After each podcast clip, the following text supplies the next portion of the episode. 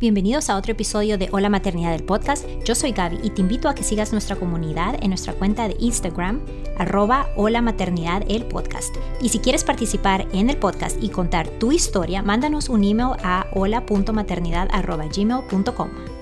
En este episodio tenemos el relato de Lucía, que es una de las mamás que ha sido increíble en ayudar a esta comunidad con sus relatos, experiencias y tips. Se puede decir que Lucía es una de las mamás que fundaron esta comunidad o por el cual fundamos esta comunidad.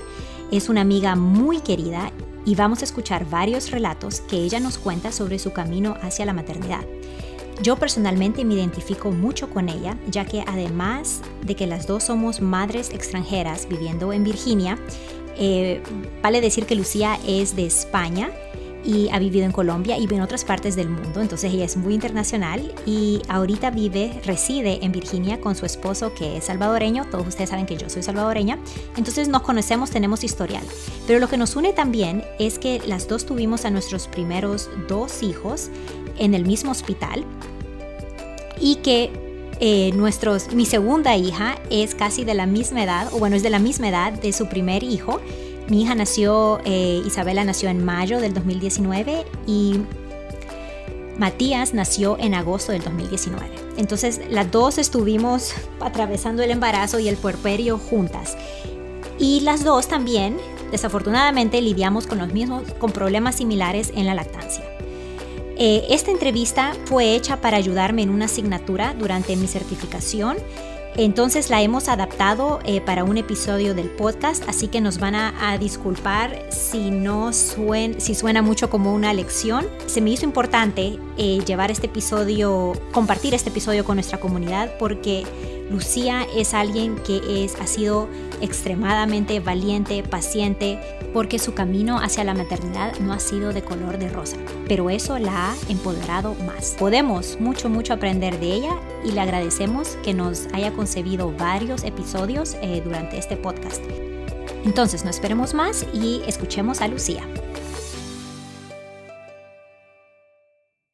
Lucía, gracias. Y bueno, la primera pregunta es, eh, cuéntame del inicio de tu lactancia, tu camino. Una pregunta eh, grande. Sí, eh, del inicio, el inicio de mi lactancia. Em, bueno, yo comencé la lactancia en, en el hospital. yo había avisado al, a la doctora, a las enfermeras, a todo el mundo. De hecho, seguí tu consejo como dile, grítale a todo el mundo que tú quieres hacer breastfeeding al comienzo de, de cuando, según llegué al hospital.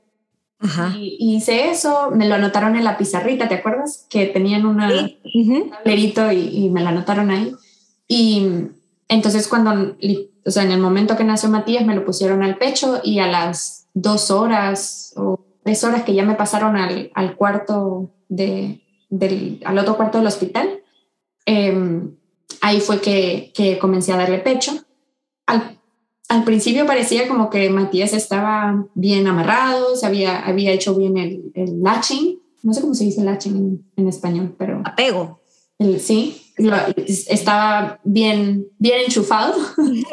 eh, yo tenía los pechos súper cargados, me, o sea, estaba como que todo parecía funcionar bien. Pero luego nos empezamos a dar cuenta que Matías no estaba al, segundo día, em, que, como que Matías quizás no estaba teniendo un poquito de, problema. La lactation consultant vino y nos dijo, puede que tenga el, frenillo, eh, mm, como que le está impidiendo poder succionar. O sea, él, se pegaba bien, pero luego la lengua no la podía mover, porque tenía básicamente el frenillo hasta la punta de la lengua. Mm.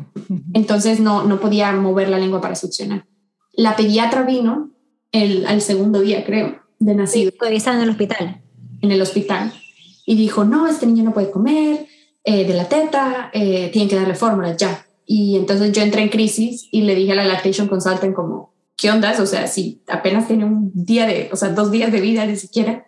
Y ella me dijo, no, es que esta pediatra Em, siempre es así, ella es muy tradicional, entonces eh, ella siempre, en, el momento que duda que, se puede hacer breastfeeding, mete fórmula. Y, entonces me dijeron, mira, para, ayudar a Matías a que, pueda mover la lengua, eh, dale, eh, o tu leche, o sea, sácate leche o le das fórmula por un tubito, pero pegado a la teta. Entonces, desde el hospital me enseñaron a ponerme, eh, ponerme a Matías en el pecho, que él, él, sí se apegaba bien, y después le metíamos un tubito por aquí, por la esquinita, y le íbamos dando con una jeringuilla de, de mi leche o, bueno, al principio fue fórmula y después ya cuando ya me bajó toda la leche, pues era de mi leche. Pero eso era súper estresante. Sí. Súper, súper estresante. Y llegamos a casa y pues con lo mismo, ¿no? Tratando de, de este, de que, de que pudiera él comer solo, pero no podía, me hacía mucho daño porque él al no, poder mover la lengua, como su lengua estaba como, como encerrada pues en la boca porque no la podía mover, lo quería morder con las encías. Entonces, eh, al día 6 de haber nacido, yo con los pezones ensangrentados, los pechos así de grandes, porque yo me, me, sacaba leche, pero no sé, como que no me funcionaba bien la bomba de leche o algo, no sé y fui al, al, a la ginecóloga, mastitis, antibiótico. Mm. Eh, entonces me dijo, me dijo, tienes que tratar de sacarte toda la leche para, para no obstruir eh, los ductos y no sé qué, y ponte eh, paños calientes. Entonces estuve con eso, pero claro, todo eso fueron, pues eso, la primera semana un estrés horrible pensando no voy a poder darle el pecho al niño, Em, va a haber que darle fórmula y no queríamos darle fórmula y todo eso. Entonces, eh, desde ese momento empezamos a hacer mezcla de mi leche y fórmula porque a mí me salía leche, pero no me estaba saliendo así tanta. Yo creo que el estrés me tenía alborotada. Em, y así, eso hicimos eh, como, ¿qué te diré? Bueno, también al, al, séptimo día, y creo que fue el séptimo día, eh, al final nos decidimos si le llevamos a un ENT. ENT. Le cortaron el, el, frenillo. Se lo cortaron. Sí. Se lo cortaron un momentito y, y, eso ayudó mucho. Y después, a la segunda semana de nacido, fue que yo encontré una, una consultora de lactancia que vino a la casa y entonces ahí ella me enseñó qué era lo que, lo que le estaba pasando a Matías, porque antes de eso nadie me había explicado como por qué era que él no podía eh, comer del pecho. Entonces ella me explicó que por tener el frenillo así, él tenía la lengua hacia atrás de la boca, entonces él no podía usar la lengua para hacer la presión en el pezón para sacar la leche y por eso me estaba mordiendo y por eso me, me ensangrenté y demás y demás.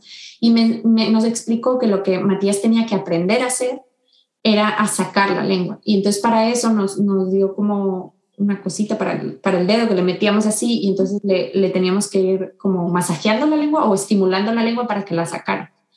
Y entonces teníamos que hacer eso siempre antes de ponérmelo en el pecho, hacerle un poquito de estímulo y luego ponerlo en el pecho y mm, para que él tampoco pensara que la leche venía fácil del biberón o de, o de la jeringa, ¿no?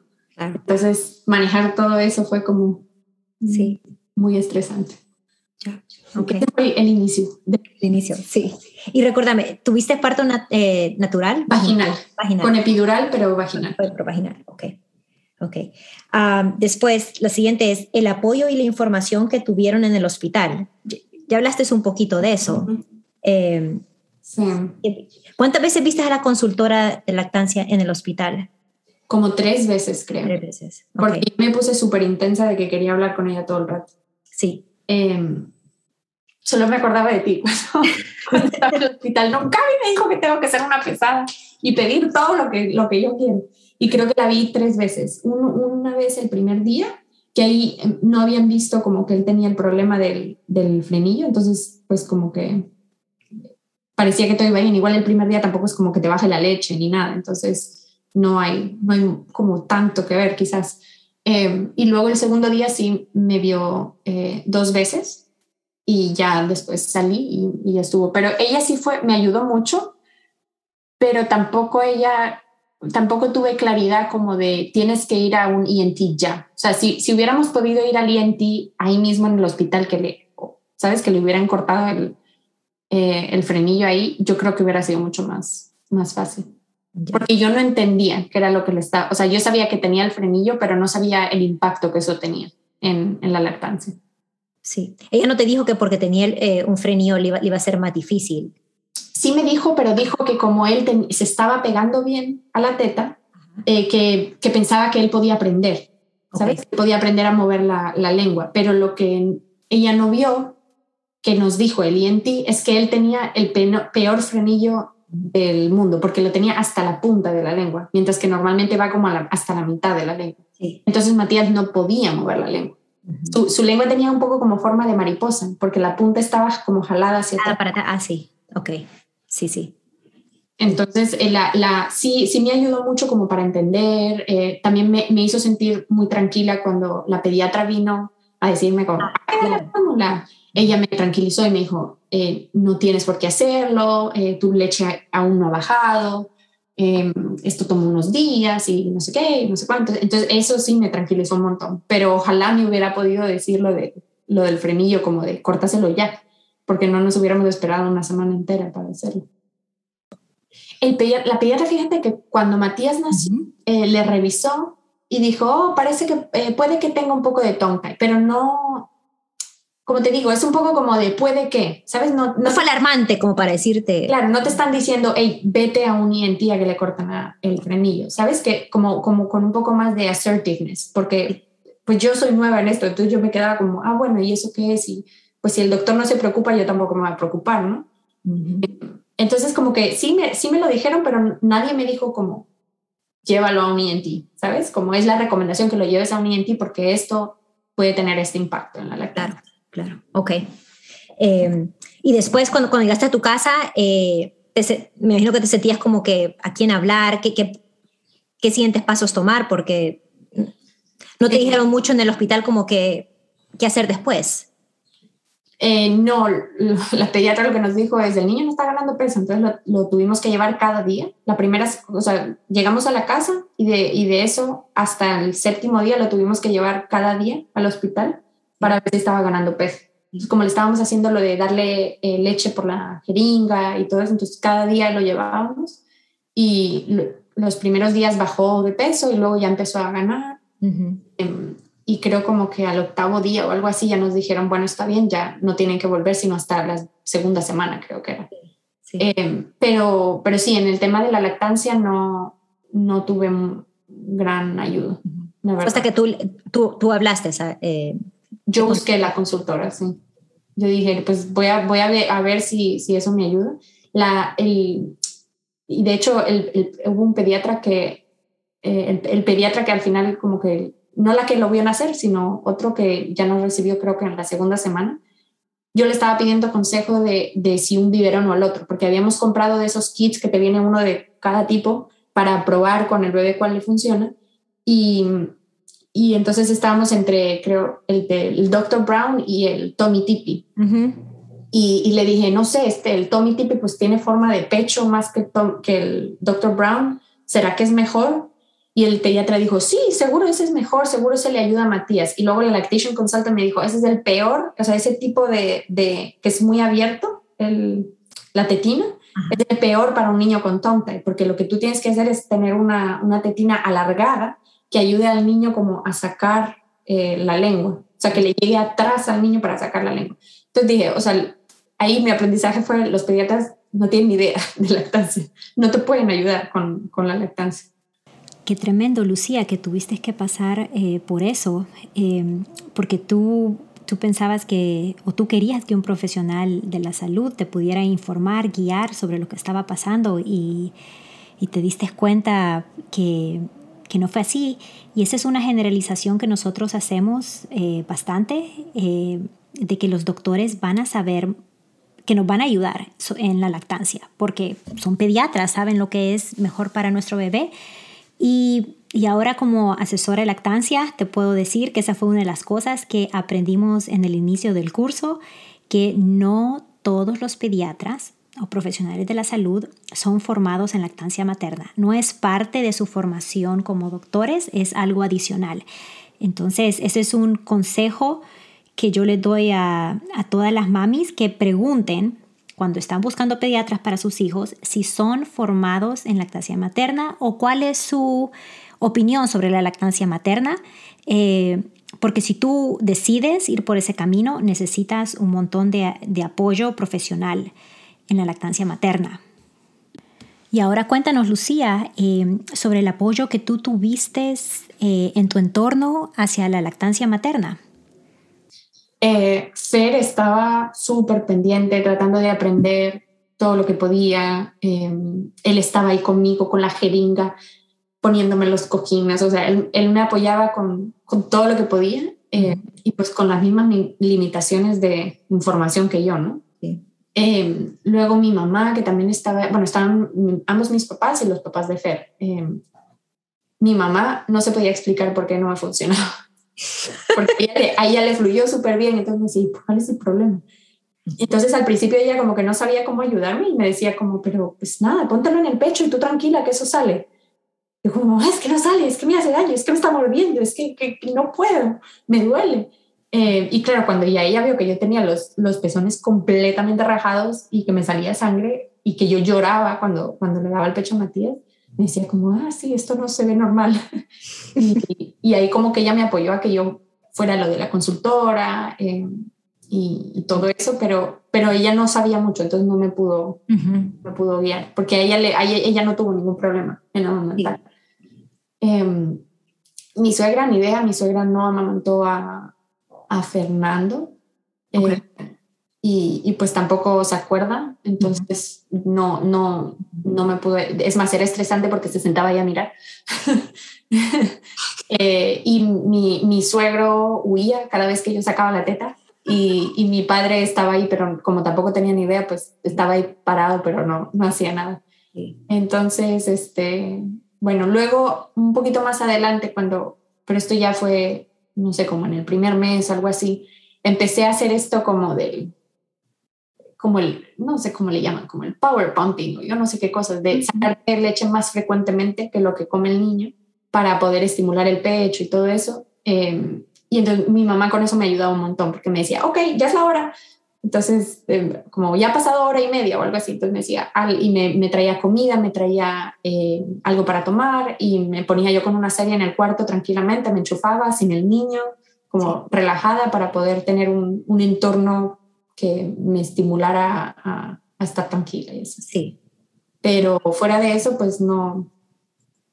En ese momento, eh, mi amiga Ani, la argentina, ¿te, ¿te acuerdas? Ani, ella ha dado a luz dos semanas después que yo y ella no tuvo ningún problema en, en, amamantar. Entonces ella me daba consejos y así, pero pues igual ella estaba reciente también. En, sí. y creo que tú y yo hablamos también, pero eso fue más adelante. Eh, Y diste también algunos consejos, pero en general fue como, era como, no. Ahí me di cuenta que cada mamá tiene una experiencia diferente y que no hay una solución para todos. Porque por veces nuestro entorno, nuestra familia tampoco sabe. Están ahí para ayudarnos, pero... Pero no saben, sí. sí, eso, eso, es lo que me pasó mucho a mí, que eh, mi mamá, o sea, mi mamá o la mamá de Fernando, ellas habían tenido hijos 30, 40 años atrás. Las cosas en ese entonces eran completamente diferentes. Por ejemplo, me acuerdo que mi mamá, porque ella se quedó dos meses conmigo y eh, ella no recuerda a mi madre haber tenido los baby blues, para nada. Y ella me veía a mí que yo pasé como tres, cuatro semanas que yo lloraba todos los días consistentemente por cualquier cosa eh, y que yo estaba así como toda desesperada, eh, que como que quería pero no quería al niño, que estaba en todo eso y ya no entendía y ella me decía, venga, ánimo, si esto, si ya está, estás con tu hijo, que es la cosa más maravillosa. Y yo como, no. y, y, ella no entendía. Y, y luego, hasta tiempo después, me dijo, que ella se acordaba que mi tía eh, había tenido, me decía, ha tenido, ella pasó algo similar a ti, porque ella se acuerda que mi tía lloraba mucho también en el posparto y que pasó muchos meses llorando, así como que de la nada, así, se ponía a llorar y se ponía súper triste y que no sabía qué hacer con la niña, con mi prima. Em, y me dice, ah, claro, yo, no, yo ni, ni, sabía que era depresión postparto. Entonces, claro, te, están ahí para ayudarte, pero pues si no saben, tampoco pueden ayudar mucho. Sí, es, más como, yo le decía a mi mamá, tú sos más como mi, mi, mi apoyo, o sea, para yo, para, para, yo poder buscar esa información, como que... Exacto. Está ahí que me puede tener el bebé o, o, o darme de comer o lo que sea. Exacto. Eh, ¿Fuiste eh, la ruta de social media para buscar algo ahí tú? Eh, eh sí, seguía a a una consultora de lactancia venezolana que la verdad me ayudó, me, me, lo recomendó una amiga, que ella no es mamá, pero, pero conoce amigas que la habían usado, y me sirvió mucho como en tema de postura. De, veía, te ponía videos de, de, la postura, de ponle el bebé así, no lo pongas así. Por ejemplo, a mí lo que me pasaba es que Matías era muy largo y, y yo soy como bien pequeñita. Entonces ponerlo en, en, la posición tradicional, que no, no me ves, pero, o sea, ponerle como la cabeza aquí y el cuerpo acá, para mí era muy complicado porque la, tenía las piernas por allá lejos. Entonces, eh, con esta, por ejemplo, aprendí la posición del, del balón de rugby. O sea, la cabeza acá y el cuerpo para allá. Y así, entonces cosas así que, que ella ponía videos y me ayudó mucho con el tema de la, de la postura. Eh, ¿Tú tomaste curso? Eh, yo solo hice un curso de Yoga for Birth que me ayudó muchísimo. Sobre todo ayudó a Fernando muchísimo. Eh, pero de resto no. Hice, sí, eh, nos, lo que hicimos fue ver como... A YouTube, me dijiste. YouTube, sí. De la lactancia y ahí aprendimos de, de, cómo posicionar la teta para el bebé, de cómo hacer el sándwich, así, para, para, para, que el bebé lo metiera la, el pezón mejor y cosas así. Eh, pero claro, al final, si tú no tienes ese, o sea, tú puedes ver el vídeo, pero si tu hijo tiene una condición como lo del tongue time, que es diferente a lo que tú ves en el vídeo, pues no vas a saber. No, no, no vas a saber. Pues las mamás que tienen, no sé, pezones invertidos o, o pezones chiquitos o cosas de esas, si no lo saben, pues tampoco van a saber por qué no está funcionando. Sí, sí. He ahí la ayuda de una dula que la tuviste desde el principio. ¿Y, y qué problemas tuvieron para tener que abandonar eh, la lactancia? ¿Cuánto sí. tiempo diste? Eh, yo traté así como consistentemente hasta los cuatro meses, que fue cuando nos fuimos a Europa. Ajá. Y eh, a, a, ese punto yo había continuado con las, las eh, reuniones con la consultora de lactancia y eventualmente ella me dijo, mira, eh, a, a, este punto está claro que es muy poco probable que la lactancia vaya a ser la fuente principal de alimento de Matías. Mm. Eh, pero me lo dijo de una forma súper, súper bien, ¿sabes? Como, como diciendo, y está bien, como no, no te juzgues por eso, está bien, él puede estar tomando un poquito de tu leche y un poquito de fórmula, lo importante es que él esté creciendo y que, usted, y que tú estés tranquilo. Sí. Entonces, al final me, me dijo, si, si la leche materna va a ser, me decía, su aperitivo, pues que sea su aperitivo. Si, si, no es, si no es el, el, el, plato principal, no pasa nada. Está bien. Tú dale lo que, lo que tú tengas, dale hasta cuando tú quieras uh -huh. y siéntate bien con eso, ¿no? Uh -huh. Eso me, me, ayudó mucho porque empecé a verlo pues como eso, ¿no? Como, o sea, no como que le, yo tenía, mi objetivo era que Matías eh, solo comiera del pecho, porque al final esa, ese estrés me estaba haciendo producirme, o sea, como que me estaba estresando mucho. Sí. No, le voy a dar lo que yo pueda hasta uh -huh. que yo pueda. Sí. o cuando yo quiera. Y con eso me relajé un montón. Y seguí con eso hasta los cuatro meses, como desde, desde el mes y medio hasta los cuatro meses de, con ese plan, ¿no? De le pongo en el pecho eh, siempre antes de que él coma, uh -huh. eh, que coma lo que quiera y le, y le doy botella. Para complementar. O me saco leche yo y, y le pongo mi leche y, y, eh, y con fórmula, ¿no? Em, y luego cuando, a los cuatro meses nos fuimos a Europa y el pecho ya se convirtió únicamente como en, en un método de consuelo. Ya. Uh -huh. Como para, para que él se calmara, para ponerlo a dormir. Enseguida, si yo le, si yo le ponía el pecho, se quedaba súper tranquilito y se quedaba dormido. Entonces se convirtió eso también en mi método de, de poder hacerlo dormir para que yo pudiera descansar y así dormíamos juntos. Entonces en la noche si se despertaba yo le, le daba el biberón y luego le ponía el pecho y así, así y se quedaba dormidito. Entonces eh, eh, eso fue y ya al, al, quinto mes o sexto mes que regresé para acá de Europa, ahí ya paré completamente. Y yo además detestaba ponerle el pecho. O sea, lo hacía por él porque sabía que él le consolaba y le tranquilizaba, pero yo sentía como una electricidad y un rechazo pero una cosa bárbara. Yo ponía el pecho y decía que se acabe ya, que se acabe ya, que se acabe ya. Sí. Me sentía fatal. Uh -huh. Me entraba como una especie de rabia, no sé explicarlo. Me sentía mucha electricidad, como en el, como mucho, muchos, no sé, los nervios muy activados, no sé cómo explicarlo, muy sensible. Sí. Y, y de repente me entraba como una rabia interna, ¡buf! horrorosa. Rabia porque no, no había sido como, como tú esperabas. No, era, eh, era rabia de que yo no quería estar dándole el pecho. O sea, es que no, no te, no, es como un poco irracional, porque no tenía, yo a ese, punto yo ya estaba hecha la idea de que yo no le iba a dar el pecho. Es más, yo ya no quería porque veía todo el estrés que me causaba y todo, y yo decía, el niño está creciendo bien con la fórmula. Además, me empezó a ayudar mucho porque Fernando le daba eh, también, entonces era puros beneficios la fórmula. Eh, y no sé, era una, yo, ya estaba hecha la idea de que no le quería dar pecho, pero le daba el pecho pues por aquello de que lo calmaba y de que así dormíamos mejor todos, pero me entraba una rabia así como inexplicable de detesto esto, no quiero que pase, quiero que, quiero que se acabe ya, no sé, era extraño. Son todas emociones. Em, y, bueno, y después, ¿cómo te, ¿cómo te sentiste al no conseguir dar el pecho? Más o menos ya me dijiste. Al principio muy mal. Al comienzo súper mal, súper mal, porque, sobre todo porque yo tenía los pechos como melones y yo decía, o sea, tengo leche, o sea, mi cuerpo está, este, es más, eh, a mí me, me, pasaba mucho que me salía leche sola. Por ejemplo, en la ducha me duchaba y por el agua caliente me empezaba a salir leche del pecho, o sea, era me salía leche todo el rato.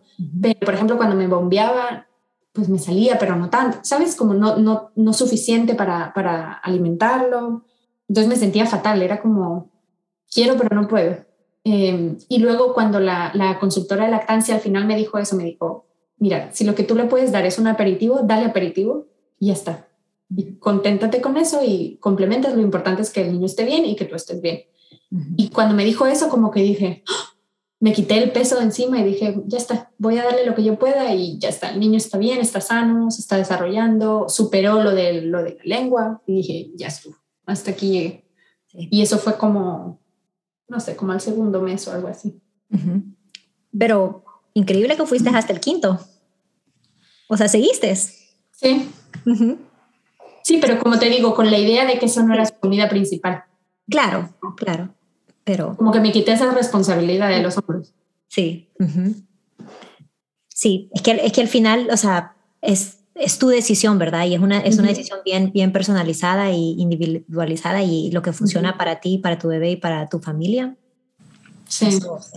Eso, va a ser. Eh, ok. Ok. Pero entonces, yo, yo no me acordaba que tenía, sí, sí me acuerdo que tú me habías dicho el tongue tie, recordaba que era, que, era uno de los más, eh, ¿cómo se dice? Más, más, más pronunciados. Sí, sí, sí, sí. Era, el, el, pobre tenía como formita de, como de mariposa en la lengua. Sí. Cuando lloraba se le veía, porque abría la boca y le veías las dos partecitas de la lengua. Sí, y eh, porque un montón de mamás dicen, ¿y por qué no me lo dicen cuando nace el bebé y, y, lo cortamos y, y, santo remedio, ¿verdad? O algo así o sea, es, otro tema de, discusión porque hay diferentes tipos de, de tongue tie, y, y, hay niños que pueden, que pueden tomar con... Con tongue tie. Eh, creo que no. toda mujer tiene la habilidad de, de, amamantar, mm. pero el, el, inicio de eso es demasiado importante. Sí, para que salga bien, ¿no? Sí, para que todo salga bien, porque no, no solo es de la mamá, es también del bebé, como tú dijiste. Sí. O sea, la, mamá, la mamá puede tener mucha leche, pero el bebé tiene algo que, que, que, no puede hacer que, que se pegue o la mamá no le baja la leche y el bebé está ahí como que... Eh, necesitando. necesitando. Ajá, entonces em, mm. tienen que estar así los dos conectados en sync. Pero la mamá, en, en, por lo menos en un hospital, eh, no recibe esa guía tan necesaria que... No, no, no. Y eso que también otra, otra cosa que yo me di cuenta es la lactation consultant que te atiende en un hospital, al final el, el, el, consejo que te puede dar es muy mínimo, porque por lo, si tú has dado eh, a luz vaginal, tú te vas del hospital antes de que te ha bajado la leche. Entonces, o sea, por mucho la, la, la lactation consultant va a, a, ver el calostro, pero, pero, o sea, ya la bajada de leche como tal, que suele pasar segundo tercer día o así, creo yo. Sí. Eh, ya, la, ya no estás por lo general en el hospital, salvo que tengas cesárea y te quedes más días ahí adentro. Entonces sí, es como, sí, que, que es, llega hasta cierto punto el apoyo que te pueden dar, ¿no? Porque al final tiene, sí, hace falta más, seguimiento como después tú estás con el sexto día que buscando la leche, dónde está la leche? No me ha bajado. Y entonces, el niño muerto de hambre, ajá, de peso. Sí, entonces, ¿qué es lo más fácil? La fórmula. Sí. o sea, es lo, más fácil. Eh, eh, en vez de como cultivar eso. Ok. Sí. Bueno, pues muchas gracias, Lucy. A ti, gracias, muchas Por interrumpir tu día. No, no, no, para nada. Ok. Ah, con gusto. Bye. Adiós, gracias. Chao, gracias.